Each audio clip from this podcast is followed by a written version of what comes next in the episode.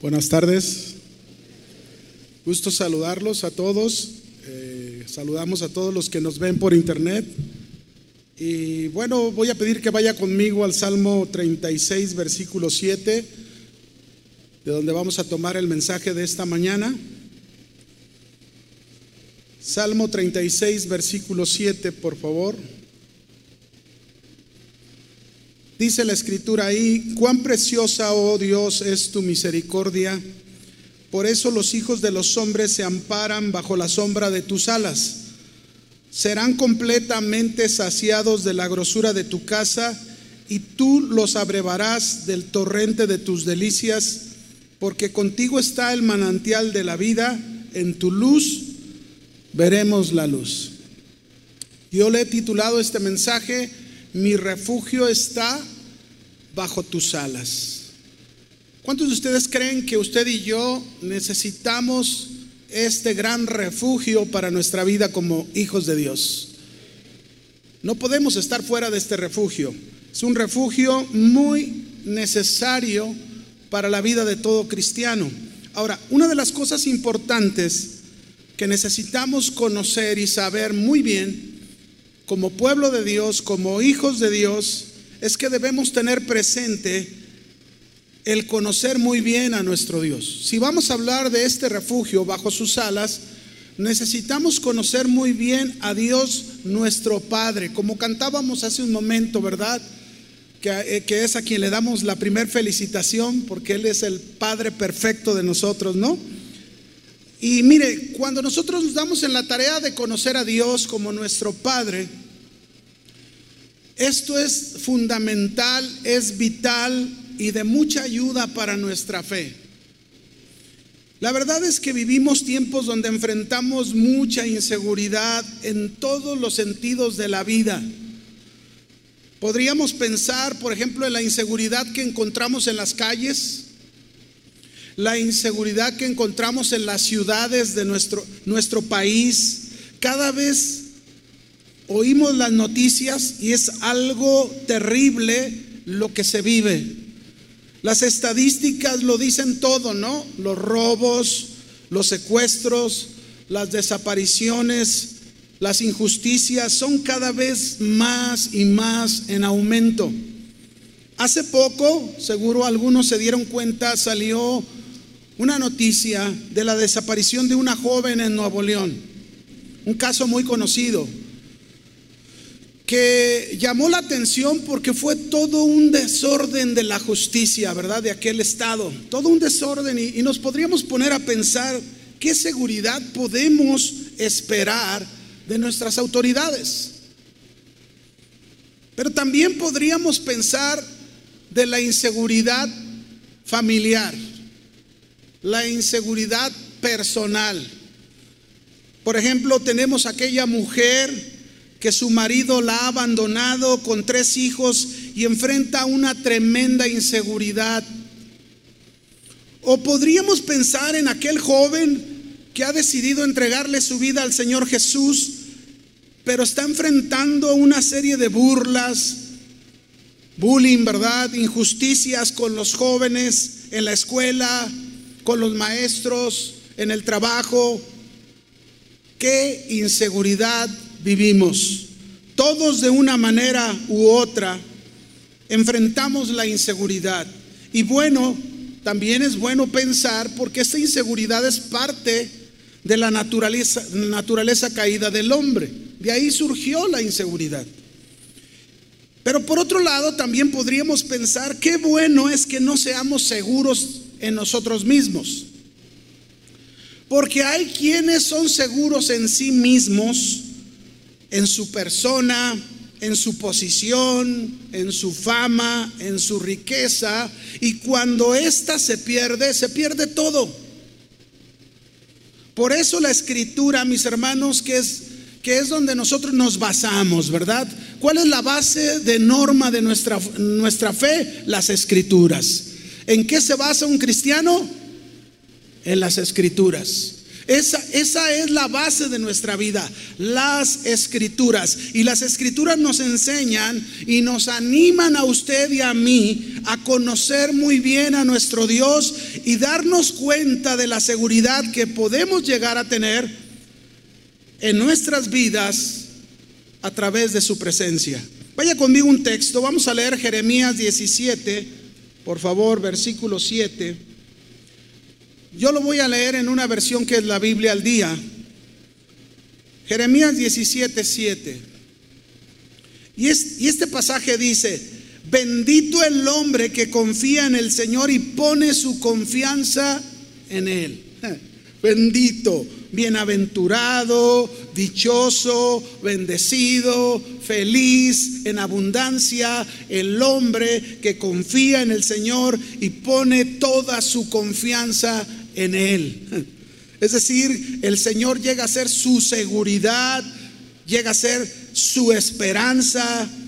¿Por qué? Porque lo conoce. Porque sabe que Dios, mis hermanos, Él, cuando uno tiene la confianza puesta en el Señor es porque sabemos que el Señor es el único que nos puede ayudar en, en algún momento que nadie más lo puede hacer. Pero sigue diciendo el verso 8, estos que confían en el Señor, miren cómo van a ser.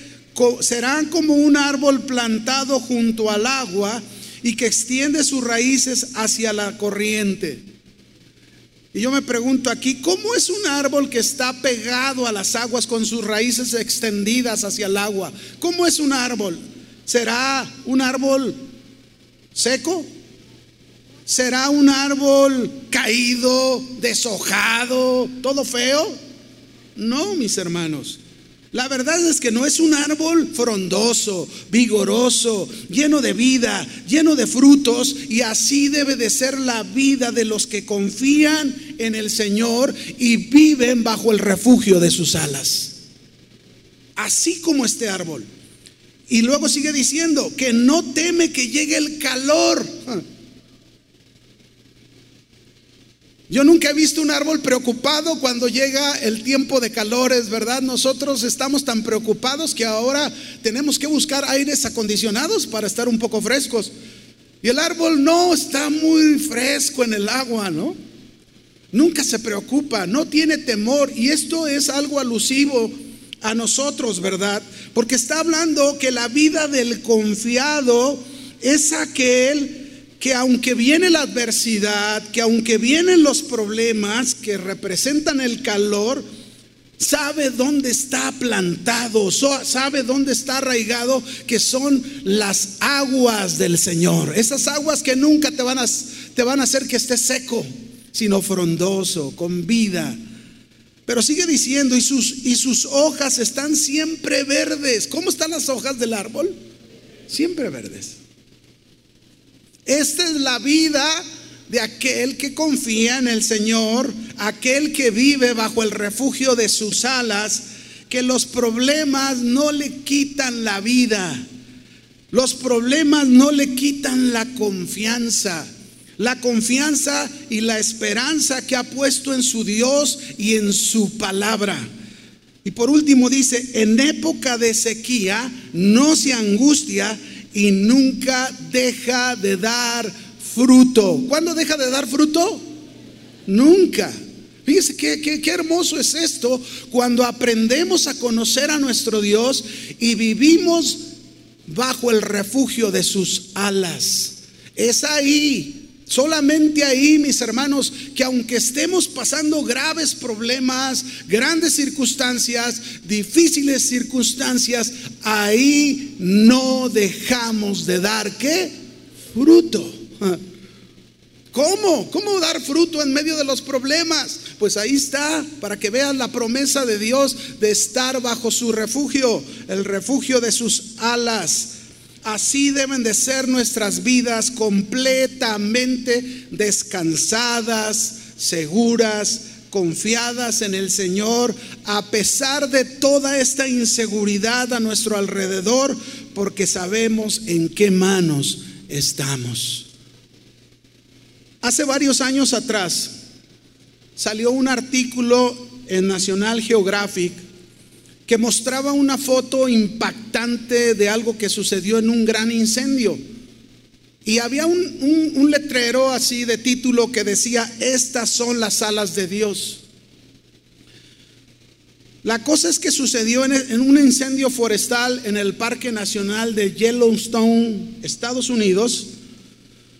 Y los guardabosques, ya que este incendio se sofocó, tuvieron una larga jornada para estar valorando los daños del incendio. Y un guardabosque se dice que encontró, fíjense bien, a un pájaro quemado pegado junto a un árbol en el suelo.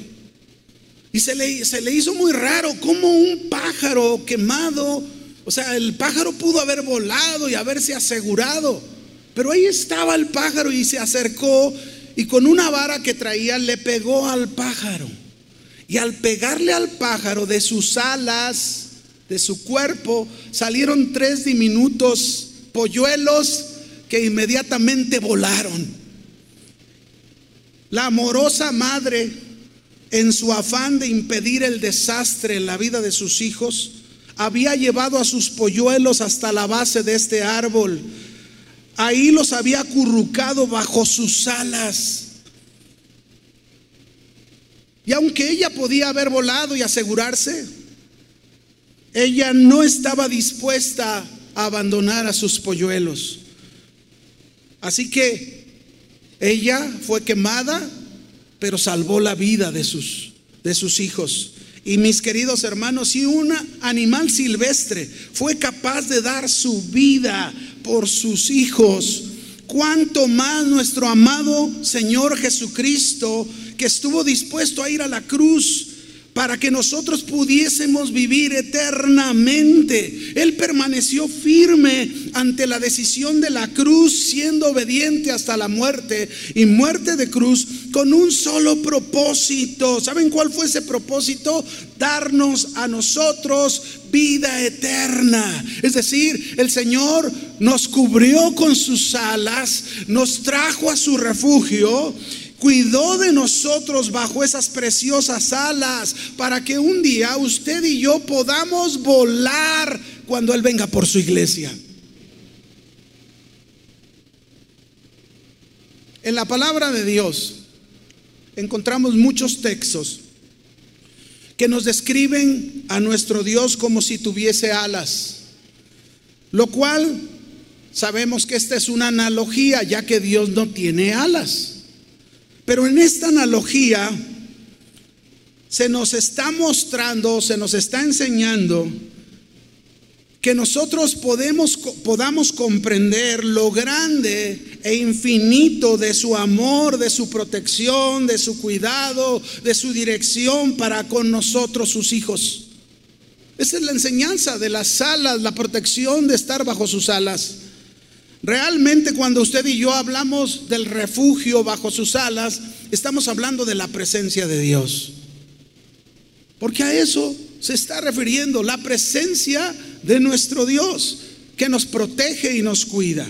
Ahora que estamos en Cristo Jesús, seguro usted y yo podemos recordar momentos en los que hemos llegado a experimentar mucho dolor, sufrimiento, a raíz de las diferentes situaciones que Dios ha permitido que pasemos. Situaciones en las cuales muchas veces cometemos el error, muchos, de tratar de abrigarnos bajo las alas de otras cosas. Por ejemplo, algunos en momentos difíciles tratan de abrigarse bajo las alas de su empleo. Otros tratan de encontrar refugio en, en las alas de su negocio. Otros tratan de encontrar refugio las mujeres en sus esposos. O los esposos tratan de encontrar refugio en los hijos. O muchos incluso tratan de encontrar refugio en sus recursos. Y quizás podría ser que llegamos a sentirnos en un momento apoyados y protegidos por un breve momento. Porque la verdad es que estas alas no pueden darnos una seguridad permanente. Porque cuando volvemos a estar a solas, de nuevo nos damos cuenta que nos sentimos vacíos y necesitados. Pero hemos ido aprendiendo. Hemos ido aprendiendo unos de una manera, otros de otra forma, a través de la guía del Espíritu Santo, quien nos susurra y nos habla al oído diciéndonos, hay unas alas incondicionales, hay un refugio seguro, hay uno mayor que cualquier ser humano, hay uno que jamás te dejará pasar por hambre, ni sed, ni frío, ni calor. Hay alguien que no te dejará nunca solo en el dolor y en el sufrimiento, no te abandonará, te consolará, te bendecirá siempre y estarás seguro. Y ese lugar es el refugio de sus alas. El Espíritu Santo nos ministra a través de su palabra y nos dice, conóceme Conóceme que yo soy el Dios mismo de la Biblia, bajo cuyas alas vinieron a refugiarse muchos en el pasado. Ahora ven tú y refúgiate en mí y yo te cubriré y te guardaré, te protegeré y vivirás seguro. Dice la escritura de Deuteronomio 7:9, hablando de ese conocerle, Conoce pues que Jehová tu Dios es Dios. Esta es una invitación a conocer a nuestro Dios. Esta es la tarea que tenemos como cristianos, conocer a nuestro Padre Dios. Conoce que Él es el único Dios, no hay otro Dios que pueda ayudarte. No hay otro Dios que en medio de tu enfermedad, de tu problema familiar, de tu problema con tus hijos, de tu problema financiero, de tus problemas personales, no hay otro Dios que pueda ayudarte, cuidarte, protegerte, darte dirección. Solamente nuestro Dios. Dios fiel dice que guarda el pacto y la misericordia a los que guardan y obedecen sus mandamientos hasta mil generaciones. ¿Cuánto le dan gracias a Dios por eso? Ahora, es verdad que este aprender a depender de Dios no lo logramos de la noche a la mañana. Es todo un proceso en el que tú y yo debemos estar activos todos los días. Todos los días debemos trabajar para aprender a estar en dependencia en ese refugio bajo sus alas. Es todo un proceso. Necesitamos comprender, necesitamos experimentar que a través de estos tiempos de intimidad con la presencia de Dios, con su palabra, son tiempos en los cuales seremos instruidos, enseñados y podremos llegar a saber que no hay otro lugar más seguro, más reconfortante, apacible que vivir bajo sus poderosas alas celestiales. Vaya conmigo al Salmo 17. Vamos a ver dos promesas que hablan de sus alas, precisamente. Salmo 17, verso 8 y 9. Dice ahí la escritura, guárdame como la niña de tus ojos, escóndeme bajo la sombra de tus alas, de la vista de los malos que me oprimen y de mis enemigos que buscan mi vida. Véalo cómo está clamando el salmista a ese Dios que conoce. Aquí nos vuelve a decir la escritura que Dios nos protege con su presencia, aunque estemos en problemas, su cuidado amoroso, aunque nos encontremos en sufrimiento, Él tiene propósitos mucho más grandes que evitar esos problemas. Es decir, que nos permite pasar por esas situaciones porque hay propósitos mayores para nosotros detrás de eso, que a veces no los entendemos, ¿no? Pudiera ser que los malos nos opriman, pudiera ser que en este momento muchos de nosotros haya personas malas que nos estén tratando de oprimir y de, y de, de limitarnos, ¿verdad? O pudiera ser que haya enemigos que busquen nuestras vidas. Pero el Señor nuestro Dios es nuestro refugio. bajo sus alas. Él nos promete cuidarnos, nos promete guardarnos, protegernos y salir librados de todos estos malvados y enemigos que quieran dañar nuestra vida. Isaías 43, verso 12, 3 dice,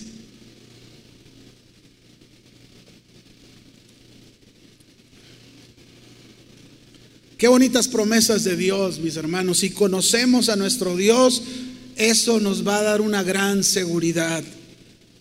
Dice, cuando pases por las aguas, aquí las aguas representan las circunstancias, los problemas, las luchas que puedas llegar a estar pasando en tu vida. Cuando pases por las aguas, dice, yo estaré contigo.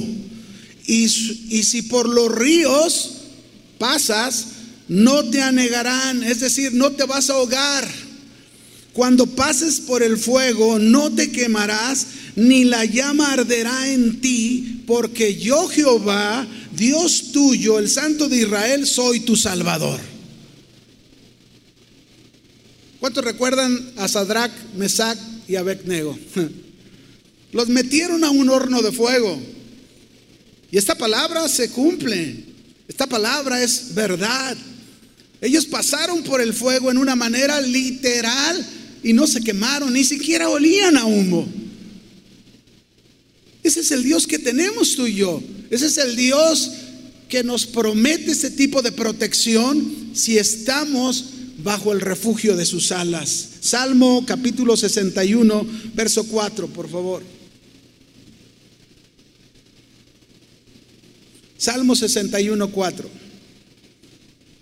Dice ahí la escritura, yo habitaré en tu tabernáculo, está hablando el salmista, habitaré en tu tabernáculo para siempre, estaré seguro bajo la cubierta de tus alas. ¿Cuánto tiempo tenemos que vivir en ese refugio? Siempre. ¿Cuánto tiempo? Siempre. Cuando dice aquí, yo habitaré en tu tabernáculo, la palabra tabernáculo pues representa la presencia de Dios. Yo habitaré en tu presencia para siempre. Habitaré en mi refugio bajo tus alas. Ahí por siempre quiero habitar, porque ahí estaré seguro, dice el salmista. Así que mis hermanos, no hay otro lugar seguro como estar en este refugio. Pero algo pasa. Puede, algo pasa como Jesús mencionó en Lucas 13:34 en muchos. Pasa como esto que dijo aquí Jesús. Dice en Lucas 13:34, Jesús hablando, dice, Jerusalén, Jerusalén, que matas a los profetas y apedreas a los que te son enviados. ¿Cuántas veces quise juntar a tus hijos como la gallina a sus polluelos debajo de sus alas. ¿Y qué pasó? No quisiste. Esto pasa con muchos. El Señor nos ha ofrecido y nos sigue ofreciendo este maravilloso refugio bajo sus alas. Pero tristemente muchos lo resisten. Muchos lo, niegan, no quieren someterse bajo las alas del Señor y siguen vagando en el desierto, buscando alas rotas, incapaces de cobijarles, alas humanas, alas materiales, las cuales ellas mismas están necesitadas de restauración del Señor. Y si nosotros seguimos buscando ayuda bajo esas alas que no son las de Dios, seguro estaremos perdiendo la oportunidad de conocer nuestro dulce y hermoso refugio que es nuestro Señor. No busques más alas humanas. Busca el refugio de las alas del Señor. Vaya conmigo al Salmo 36, verso 7, por favor. Salmo 36, versículo 7. Mi refugio está bajo sus alas. Vamos a ver por qué. Salmista, le voy a pedir se mantenga ahí en el Salmo 36, porque de ahí vamos a ver el por qué debemos estar bajo el refugio de sus alas. El salmista lo expresa. Tiene la primera parte del Salmo 36, verso 7. Dice ahí, cuán preciosa, oh Dios, es tu misericordia. Esta es la primera y más grande razón por qué debemos estar bajo el refugio de sus alas, por su gran misericordia, por su preciosa misericordia. En otra versión, la de Dios habla hoy, dice, Cuán precioso Dios es tu gran amor. Su grande misericordia, su gran amor. Cuando veíamos la ilustración de aquella madre pájaro, ¿verdad? Del bosque que se incendió, cómo ella estuvo dispuesta a perder su vida con tal de salvar a sus hijos bajo sus alas. Así de igual manera Dios por su preciosa misericordia, por su gran amor nos salvó bajo sus alas. Y es por esa salvación que tú y yo hoy podemos estar en este refugio. Es en esta, esta, es una de las grandes razones, perdón, por las que debemos refugiarnos bajo sus alas, porque no encontraremos en nadie, ¿en quién? En nadie encontraremos una misericordia como la del Señor. ¿Cuántos están convencidos de que mm, la esposa no va a encontrar una misericordia en su esposo como la encuentra en el Señor. La esposa o el esposo no van a encontrar en su pareja un amor como el amor que el Señor nos ha ofrecido. Los hombres, mis hermanos, pueden cerrar su compasión. Los hombres pueden, pueden limitar la misericordia o no dar la misericordia. Pero Dios nunca va a hacer eso.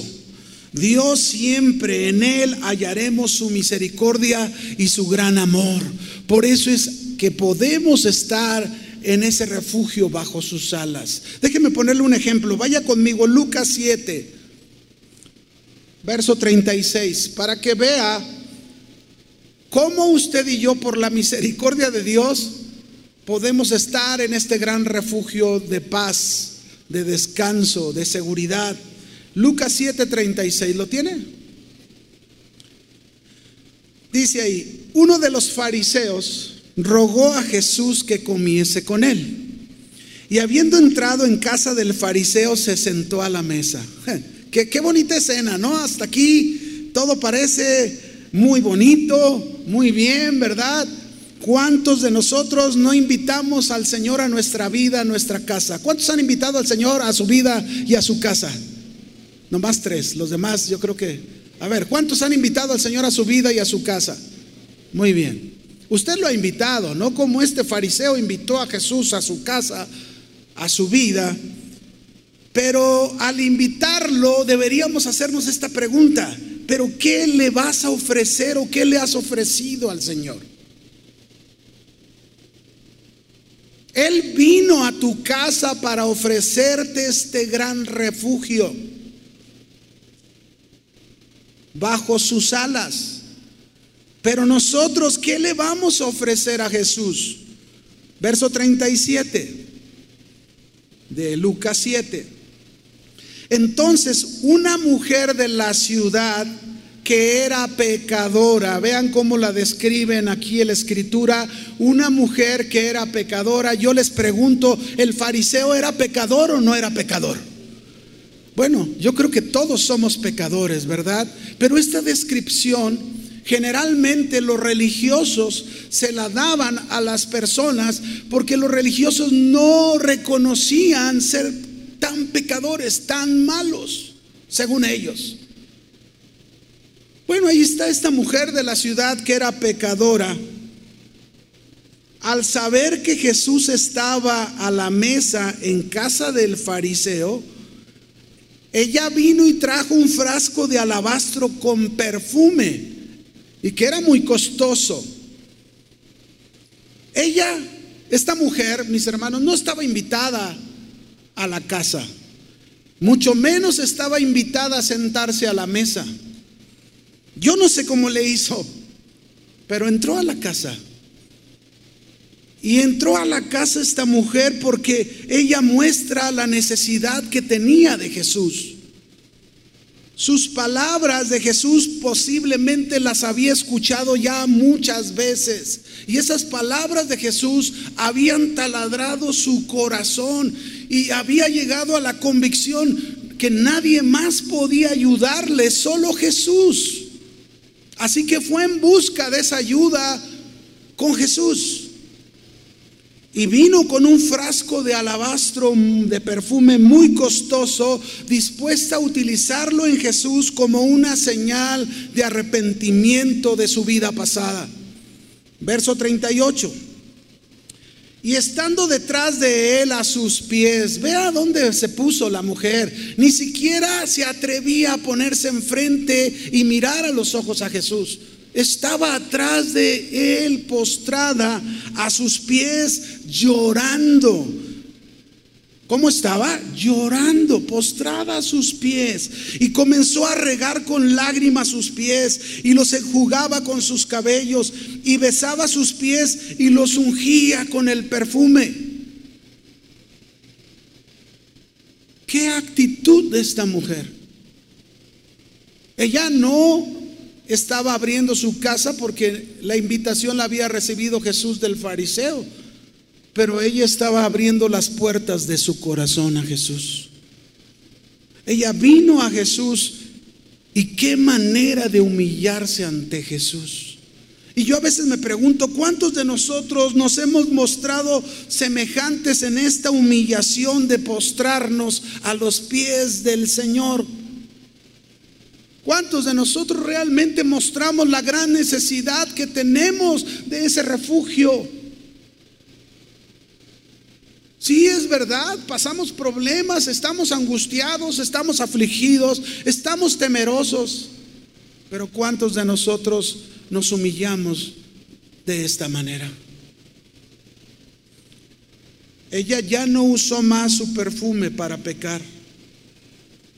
Ella usó su perfume para decirle al Señor, necesito de ti, necesito de tu vida, necesito tu misericordia. Lucas 7:38. Vean lo contrario el fariseo, el religioso. Cuando vio esto el fariseo que le había convidado a Jesús, dijo para sí, es decir, lo pensó internamente este, si fuera profeta, véalo, juzgó a Jesús y va a juzgar a la mujer. Si fuera profeta, conocería quién y qué clase de mujer es la que le toca, que es pecadora, y no nos pueden tocar porque nos contaminamos, nos ensuciamos. Pecadora, hazte para allá. ¿Cuán lejos cuán lejos estamos de parecernos al Señor.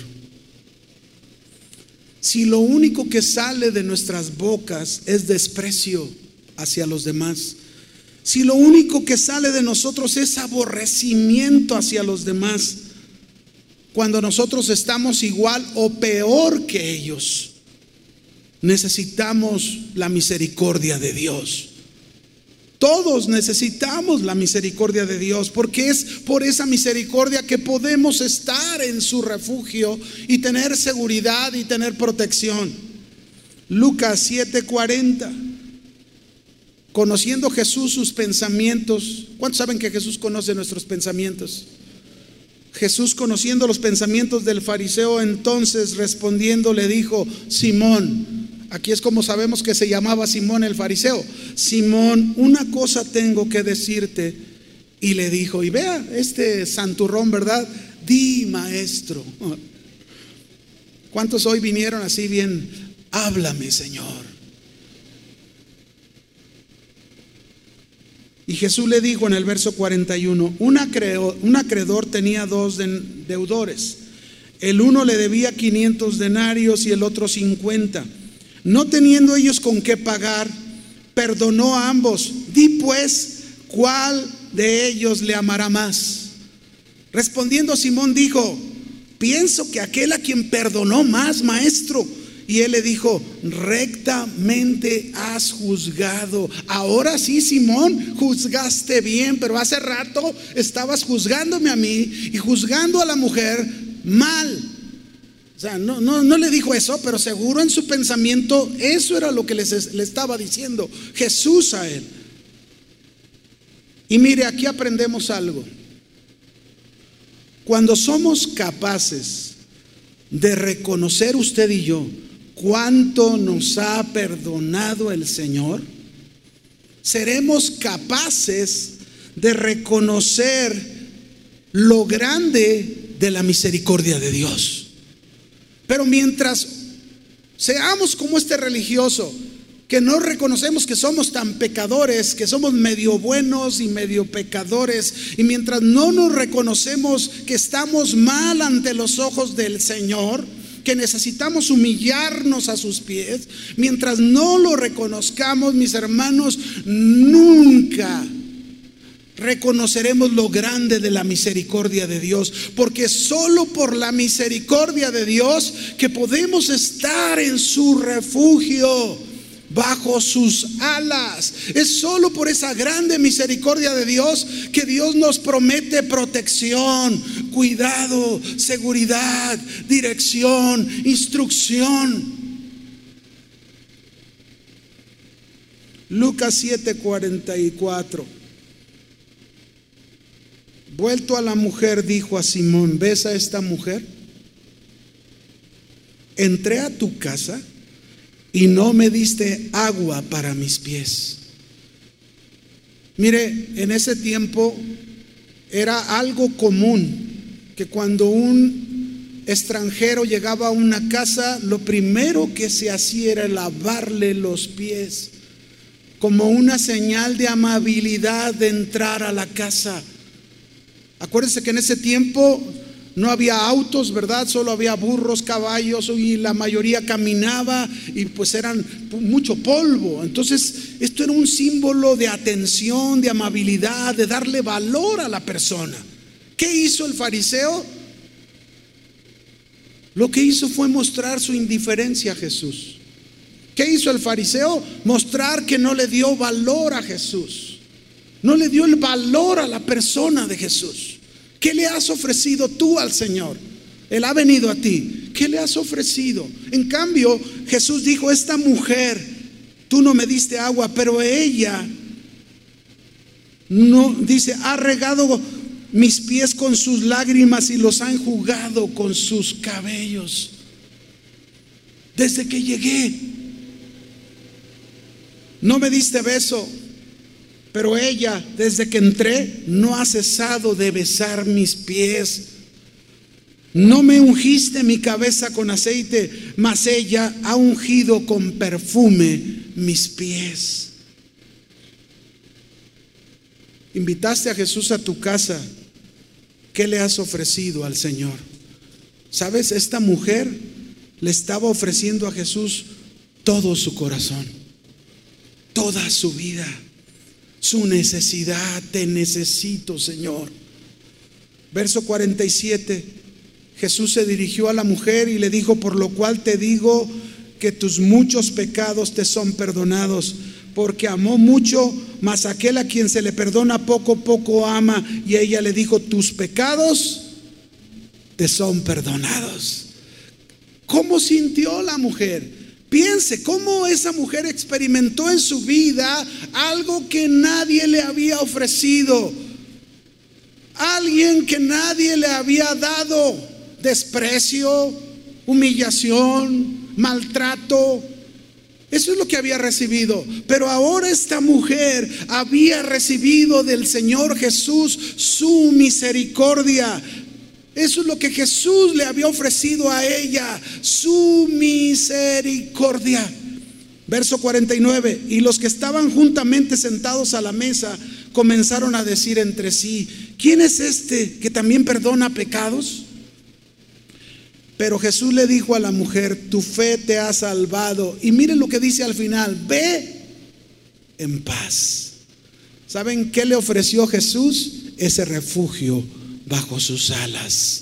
porque es el único lugar donde podemos tener una paz permanente, una paz duradera en medio de las situaciones de nuestra vida. Vaya conmigo, Salmo 36, verso 7, la segunda parte. Mi refugio está bajo tus alas. ¿Por qué? ¿Por qué mi refugio está bajo sus alas? Dice aquí, por eso los hijos de los hombres, por eso los hijos de los hombres se amparan bajo la sombra de tus alas. Es decir, mis hermanos, que cuando conocemos la misericordia de Dios y conocemos su grande amor, ¿a dónde más podemos ir a refugiarnos? ¿A dónde? En medio de nuestros problemas en este mundo, ¿a dónde más debemos ir a refugiarnos? En el mundo, dijo Jesús, tendrás aflicción, pero confiad, yo he vencido al mundo. Ese es tu refugio. Ese es mi refugio y es ahí donde debemos estar, pero ese es solamente por su misericordia. El caso de Pablo, mis hermanos. Pablo el apóstol, cuando fue tocado por el Señor que lo derribó de aquel caballo en donde iba todo orgulloso, todo soberbio, ¿verdad? El Señor lo tumbó y después tuvo un encuentro con el Señor. Dios le ofreció su misericordia a Pablo. Después de aquella situación, de aquella vida que llevaba, Pablo encontró por primera vez un refugio que jamás en su vida había conocido, el refugio de las alas del Señor. Fue llevado ahí por la preciosa misericordia de Dios. Y yo creo que cada uno de nosotros, por la misericordia de Dios, hemos sido invitados y llevados a vivir en ese refugio.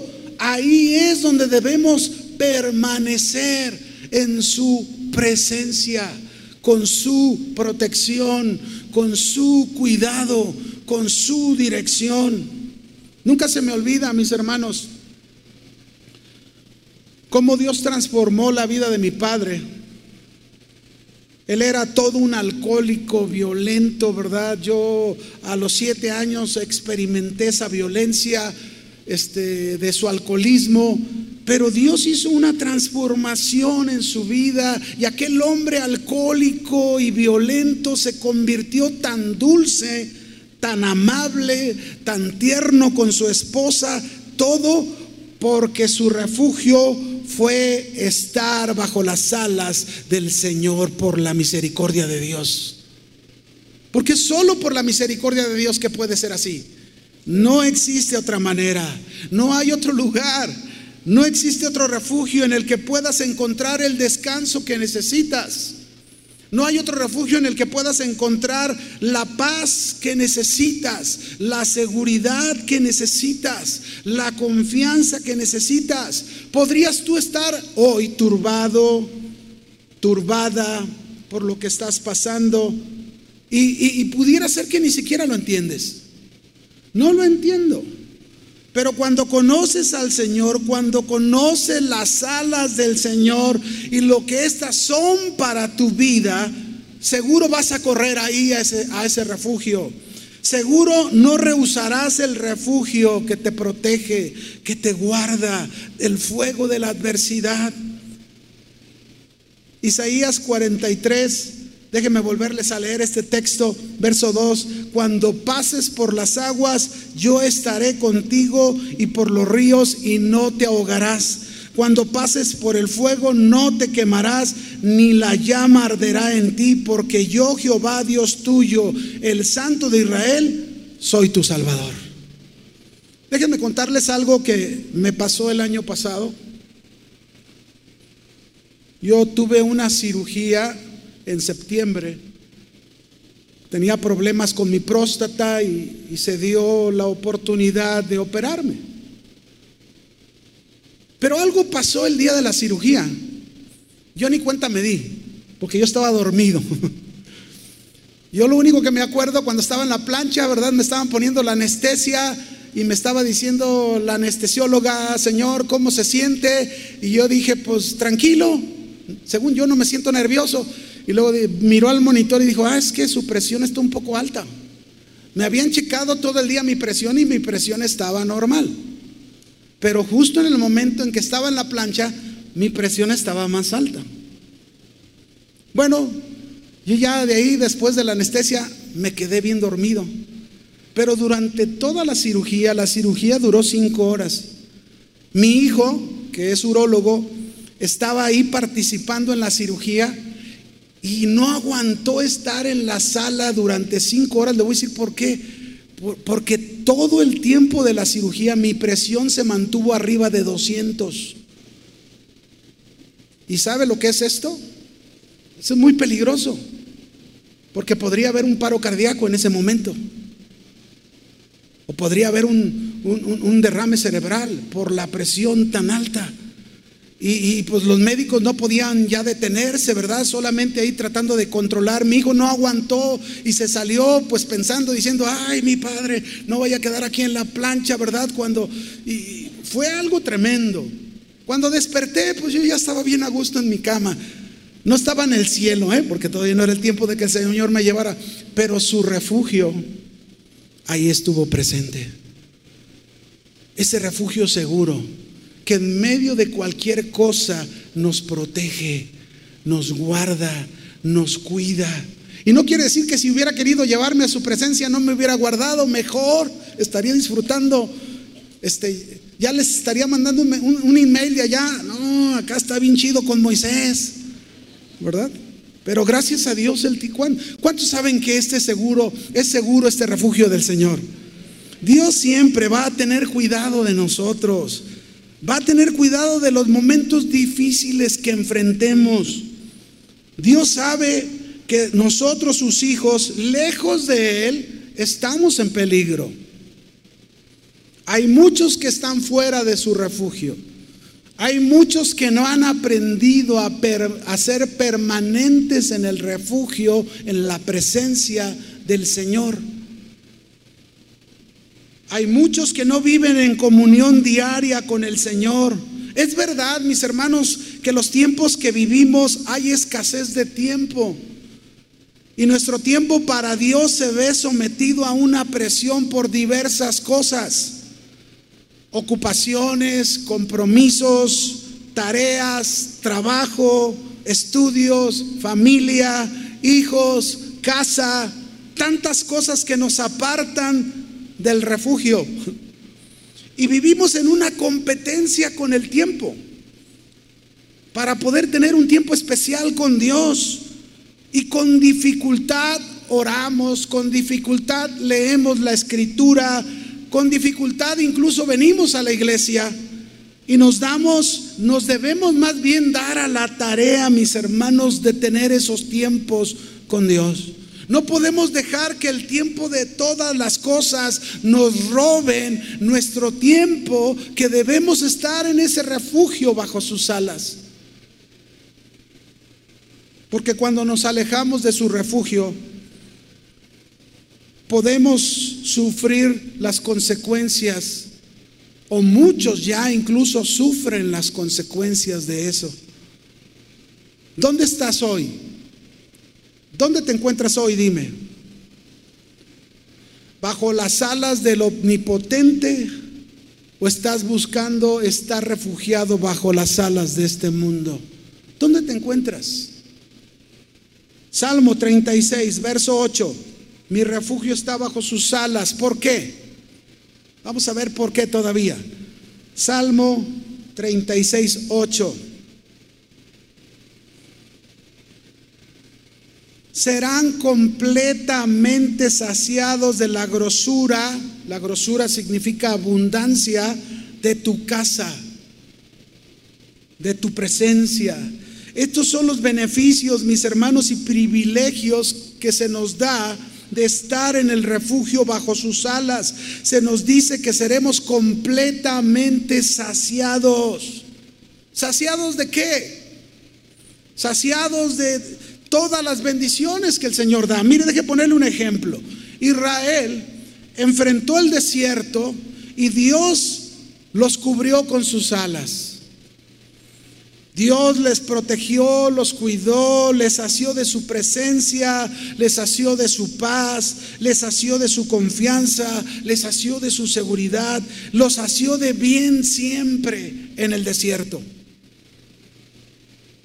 Y esto mismo hace con nosotros. Dios nos sacia de todas las bendiciones que hemos recibido de parte del Señor. Porque hemos recibido muchas bendiciones de parte del Señor. La escritura dice en Efesios 1, versículo 3. Bendito sea el Dios y Padre de nuestro Señor Jesucristo, que nos bendijo con toda bendición espiritual en lugares celestiales en Cristo. ¿Qué hizo Dios? Nos bendijo. Abundantemente nos dio de toda bendición espiritual. No solo nos dio la salvación, no solo nos dio una nueva vida, nos dio al Espíritu Santo, nos dio el estar en su presencia, nos dio su paz, nos da de su amor, nos da de tantas bendiciones, pero el asunto es cómo estamos administrando los recursos de Dios.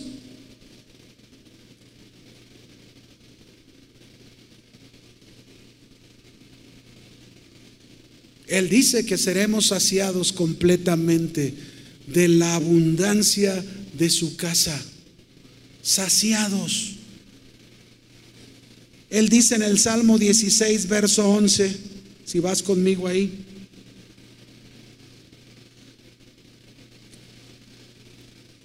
Salmo 16, versículo 11. Dice, me mostrarás la senda de la vida, en tu presencia hay plenitud de gozo, delicias a tu diestra. Vean en este versículo cómo Dios nos sacia mostrándonos en primer lugar la senda de la vida. Nos sacia completamente a través de su palabra, a través de su Espíritu Santo. Dios nos muestra la senda de la vida y muchas veces cuando andamos desviados, llega el Espíritu Santo, por su palabra nos habla o venimos a la iglesia y por la palabra nos habla y tenemos que retomar el camino a la senda de la vida. Nos sacia de, de dirigirnos por la senda de la vida porque ama tanto a sus hijos, se preocupa tanto por sus hijos que nos da la dirección correcta. Pero luego nos dice que en su presencia hay plenitud de gozo. Y esto quiere decir que en la presencia de Dios debe de haber satisfacción total. Si tú vives en la presencia de Dios, quiere decir que tú debes de ser una persona satisfecha. ¿Cómo estás hoy? ¿Satisfecho o insatisfecho? ¿Cómo te encuentras? Si vives en el refugio bajo sus alas, Tú deberías estar satisfecho. Oye, pero tengo problemas. Satisfecho. Oye, pero es que eh, estoy teniendo problemas en mi matrimonio. ¿Cómo debes de estar? Satisfecho en su presencia. Pleno en su presencia. Pero muchos viven insatisfechos. Muchos viven sin gozo, sin alegría, porque no estamos en ese refugio bajo sus alas. No, no, no estamos en su presencia. Y por eso vivimos turbados, temerosos, dudando, desconfiados, inseguros, deprimidos y todo eso se ve afectado en nuestro comportamiento. Por eso nuestras relaciones no están mejor, están peor. Este punto, mis hermanos, me encanta cuando, cuando lo comparo con la historia de el endemoniado gadareno, ¿no? Aquel endemoniado que nadie daba un centavo por él. Al contrario, lo habían relegado de la sociedad, lo habían apartado, lo habían encadenado en el cementerio. Miren a dónde lo mandaron a vivir, a un lugar de puros muertos. Ahí lo mandaron. Este hombre vivía desolado, abandonado, despreciado, desechado por todo mundo. ¿Quién le podía ofrecer una misericordia a este hombre? Pero Jesús estaba al otro lado. Y Jesús que conoce todo, mis hermanos, le dijo a sus discípulos, pasemos al otro lado, al otro lado del lago, pasemos. Y saben, solo por un hombre vino Jesús y a mí ahí es donde me, me, impacta la vida del Señor, porque a veces digo, ¿cuántos buscan multitudes, verdad? Ahí está aquel pastor, aquel ministro de Dios que quiere multitudes, cuando Jesús por un hombre fue de un lugar a otro, por un solo hombre. Y vino a Gadara, y llegando a Gadara, se encontró con este hombre endemoniado en el desierto y le ofreció su preciosa misericordia. Lo libró de esos demonios que lo tenían atado. Le ofreció una nueva vida. Lo llenó de la plenitud de su gozo, de su presencia. De tal manera que este hombre, cuando Jesús lo, estaban corriendo los gadarenos, ¿verdad? Que se fuera de sus, de sus tierras. Aquel hombre quería seguir a Jesús y le dijo, Señor, yo quiero ir contigo, déjame ir contigo. Y Jesús le dijo, no, hay algo mejor que tú tienes que hacer. Vete a tu casa, vete con los tuyos y cuéntales cómo el Señor te ha saciado completamente de la abundancia de su casa. Cuéntales cuánta misericordia el Señor ha tenido contigo. Por eso estás así.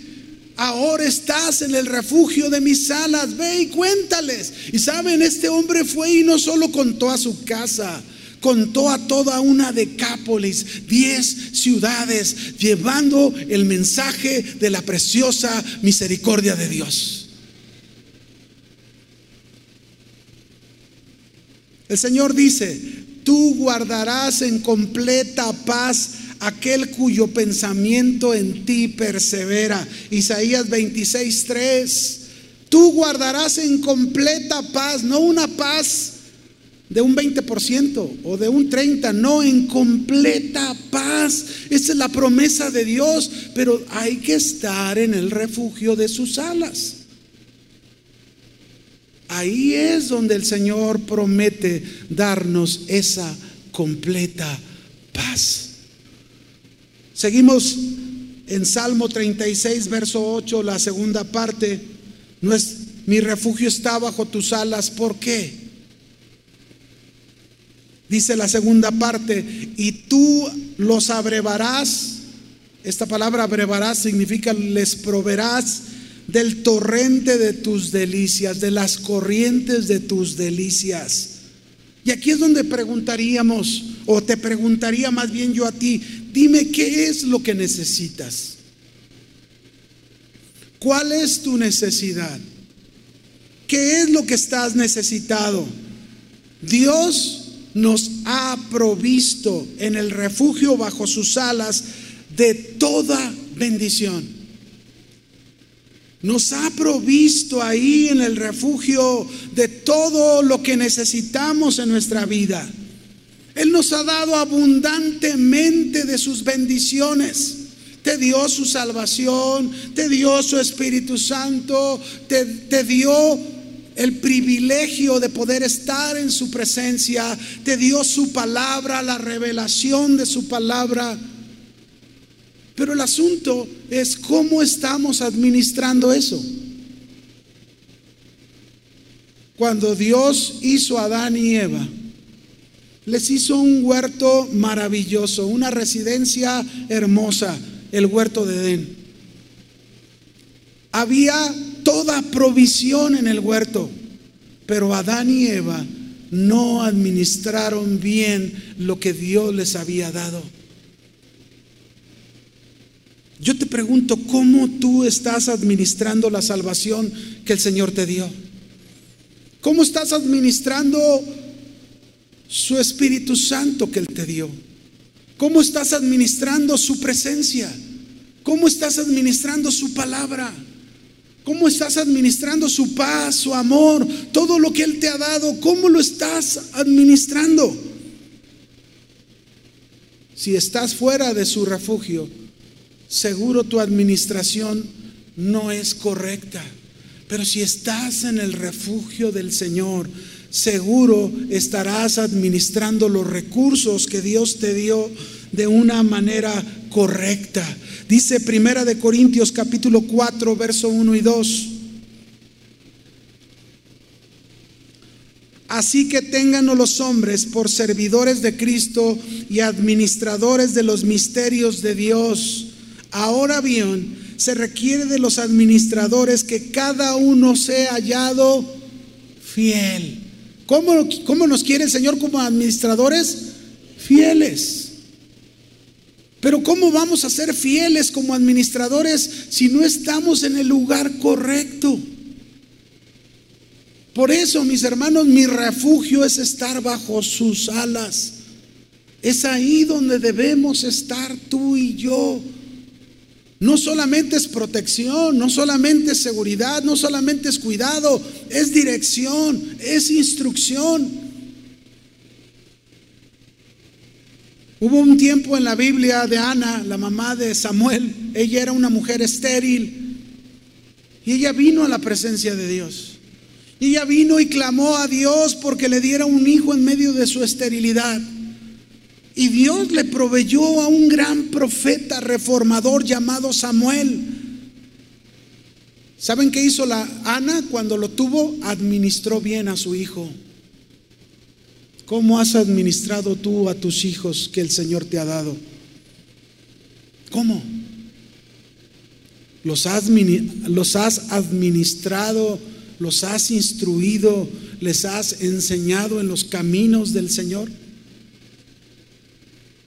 La samaritana fue a sacar agua del pozo, se encontró con Jesús, ¿verdad? Agua natural, pero Jesús le ofreció agua para vida eterna la cual debía de administrar toda su vida.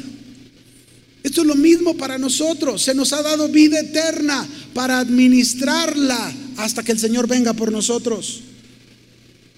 Así que hermano, ven solo al refugio, ponte debajo de sus alas y el Señor va a proveerte de las corrientes de sus delicias. Él conoce realmente lo que tú necesitas y Él proveerá. Amén. Él proveerá. Vamos al siguiente punto. Salmo 36, verso 9, por favor. La primera parte. Nuestro, mi refugio está bajo tus alas. ¿Por qué? Sigue diciendo el salmista, porque contigo está el manantial de vida. Parece similar al otro punto, pero no es igual. Porque contigo, con el Señor, con su presencia, en su refugio, está el manantial de vida, la fuente de abundancia. En Dios está esa fuente de abundancia espiritual y aún material pero necesitamos buscarla. Jesús dijo en Juan 10, 10, la segunda parte, yo he venido para que tengan vida y para que la tengan en abundancia. Él no puso límite en esa vida, fuente de abundancia. El límite lo ponemos nosotros muchas veces. ¿Cuánto quieres de la vida del Señor? Él no te pone límite. Pero tú eres el que va a decidir cuánto quieres de la vida del Señor. En Génesis 36, 24, vamos a ver un pasaje que llama mucho la atención. Isaías 36, 24, dice ahí, y los hijos de Sibeón, nombres raros, ¿verdad? Fueron Ajá y Aná. Este Aná es el que descubrió manantiales. ¿Dónde descubrió manantiales? En el desierto. Cuando apacentaba los asnos de Sibeón, su padre. Mire, que, este es lo único que se menciona de este hombre, Aná. Lo único relevante que hizo fue encontrar manantiales, una fuente de abundancia de agua en medio del desierto. Y, Dios nos dice en este momento, quizás tú estés en el desierto. Quizás tú te encuentres en medio de un desierto en tus problemas, en tu enfermedad, en tus circunstancias difíciles. Pero en medio de ese desierto, el Señor te dice, yo soy ese manantial abundante para ti. Es ahí donde tú en medio del desierto tienes que recordar que la fuente de abundancia es tu Señor, es ese refugio bajo sus alas. No importa qué tan difícil sea el desierto que estés pasando. A lo mejor, a lo mejor hay un hogar destruido, a lo mejor hay finanzas quebradas, a lo mejor hay sueños rotos, pero Dios te está mostrando los manantiales que Él tiene para ti en medio de tus problemas. Él es ese refugio bajo sus alas que tú necesitas. Por último, mi refugio está bajo tus alas. ¿Por qué? Dice el Salmo 36, verso 9, la segunda parte, en tu luz veremos la luz. Jesús nos prometió, mis hermanos, a usted y a mí, que los que creyéramos en Él no andaríamos más en tinieblas, sino en su luz. Pues Él es la luz del mundo, como dice Juan 8:12, ¿verdad? Juan 8:12 dice, otra vez Jesús les habló diciendo, yo soy la luz del mundo, el que me sigue no andará en tinieblas, sino que tendrá la luz de la vida. Ahora, déjeme decirle algo para que entienda cómo muchas veces, aunque tenemos la luz del Señor, por los problemas, por las circunstancias que pasamos, muchas veces se nos vuelve oscuro y no vemos claramente las cosas. Y ahí es donde necesitamos que la luz del Señor nos dé luz. Según las estadísticas, aunque parezca increíble, en el mundo se dice que hay 1.600 millones de personas que no tienen luz, no tienen electricidad. Y hay 2.400 millones de personas que cocinan en sus hogares sin fuentes de energía. Estas personas, al oscurecerse el día y no tener más luz en sus hogares, tienen que tener mucho cuidado por, por la noche, ¿verdad?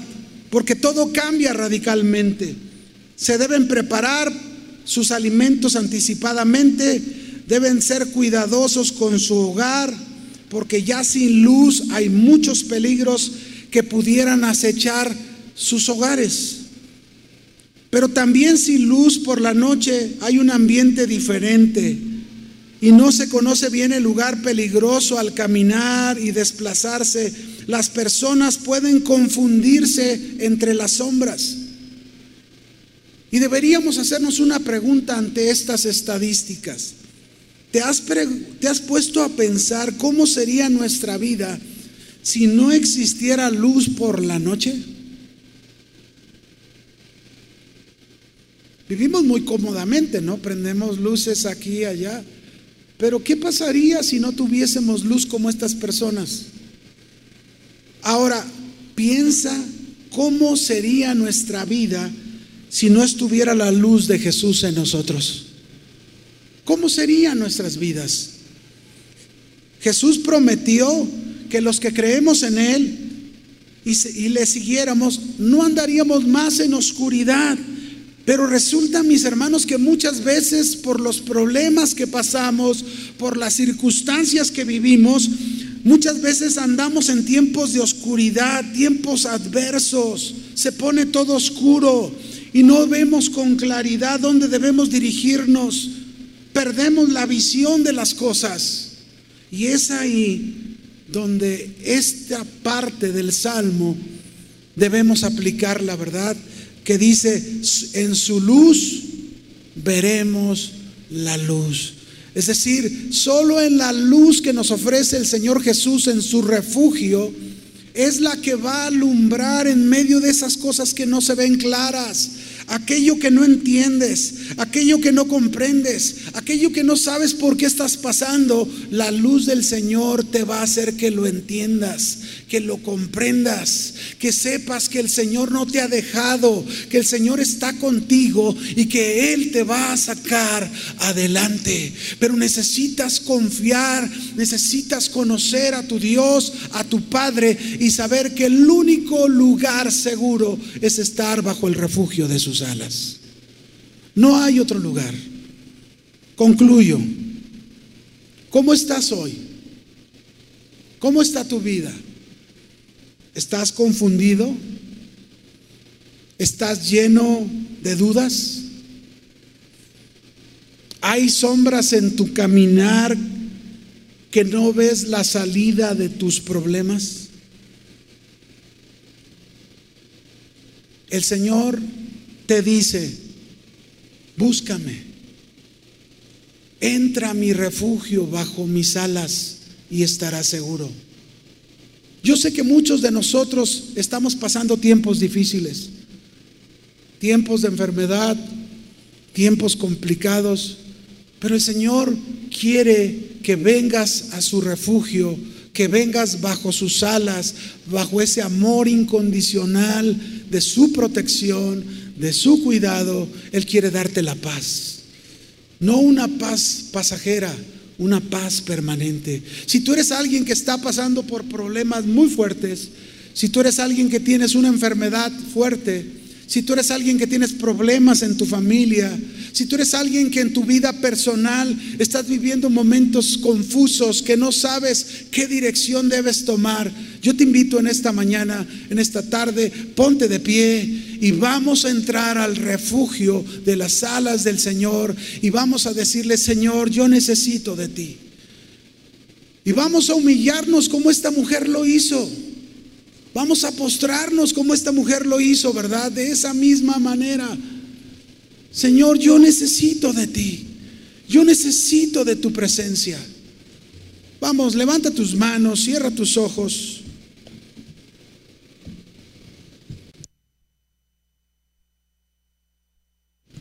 Y dile al Señor conmigo, Padre, aquí estoy. Yo reconozco quizás, Señor, que no he estado en ese refugio de tu cuidado, en ese refugio de tu protección. Quizás, Señor, por mis afanes, por mi orgullo, por mi soberbia, me he alejado de este refugio seguro y estoy viviendo las consecuencias de ello. Pero hoy, Señor, yo quiero regresar. Pero antes me quiero humillar como esta mujer llegó a tus pies y se humilló ante ti y se postró ante ti. Dile al Señor, Señor, reconozco, reconozco que mi pecado me ha alejado de tu presencia de ese refugio maravilloso que eres tú. Perdóname. Perdóname, Señor. Aquí estoy. Te necesito. Necesito tu presencia. Necesito, Señor, que tú seas esa protección, ese cuidado, esa dirección, esa instrucción para mi vida.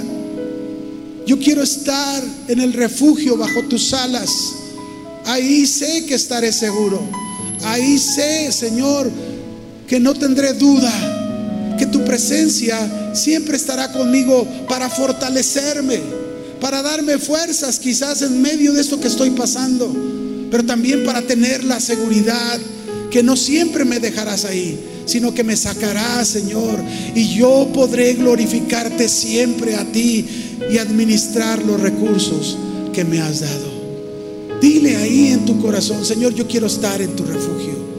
Adóralo y exprésale, eres mi refugio. En tus alas estoy seguro, Señor. Gracias.